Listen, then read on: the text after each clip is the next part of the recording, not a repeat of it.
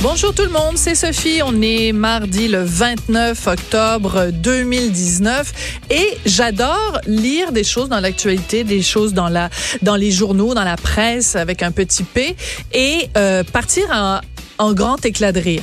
Et Dieu sait que ça m'arrive assez souvent. Alors, hier, ben, j'ai poussé un grand éclat de rire quand j'ai vu qu'il y avait une cinéaste très reconnue, une cinéaste italienne, elle s'appelle Lina Wertmüller, et on lui remettait un Oscar euh, hier, et elle a dit, ben, pourquoi l'Oscar s'appelle Oscar?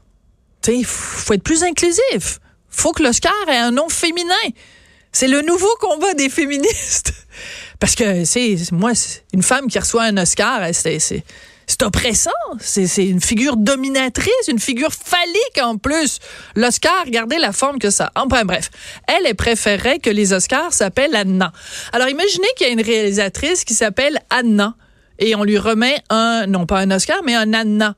Alors ça pourrait donner lieu à ce type de conversation. Anna, tu as Anna, Anna? Ah, Anna, hein? Merci beaucoup, Samuel, de d'agrémenter comme ça mes petits commentaires de petits sons tout à fait appropriés. Non, écoutez, euh, l'Oscar, on s'entend, de toute façon, il s'appelle même pas vraiment Oscar. Le nom officiel de ce trophée-là, c'est un euh, euh, award c'est un Academy Award of Excellence, OK?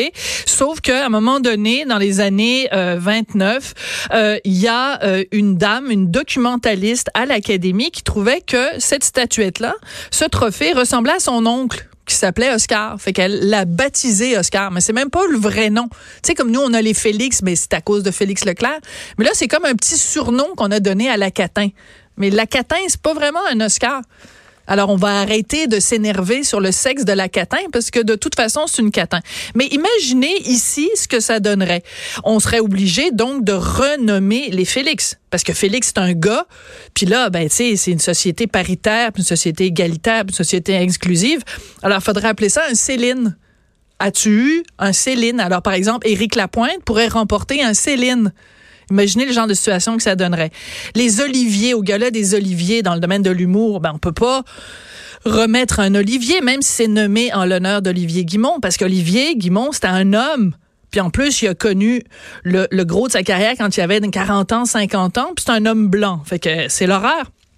Il faudrait renommer les oliviers, on va appeler ça des roses. Pourquoi rose? À cause de Rose Ouellette, la poune. La aime son public, alors on va renommer. Le gala des Jutras, au moins, on s'en est tiré parce qu'on a effacé le nom de Jutra, un homme donc blanc, Claude Jutras. Maintenant, ça s'appelle des Iris. Puis c'est parfait parce que Iris, ça pourrait être le nom d'une femme. Et le seul trophée au Québec qui pourrait résister à cette vague-là, c'est les Gémeaux. Parce que les Gémeaux, ben, c'est ni un homme ni une femme, c'est une catin en forme de, de, visage. Puis personne n'est capable de dire si le visage est un homme ou une femme. Imaginez, on a au Québec un trophée non binaire. On est tellement 2019. Alors quand j'ai vu ça, cette histoire-là, de vouloir renommer les Oscars pour que les Oscars s'appellent Anna au lieu de Oscar, parce que Oscar c'est sexiste parce que ça fait référence à un homme, j'ai poussé un gros. Ben voyons donc. Elle réagit.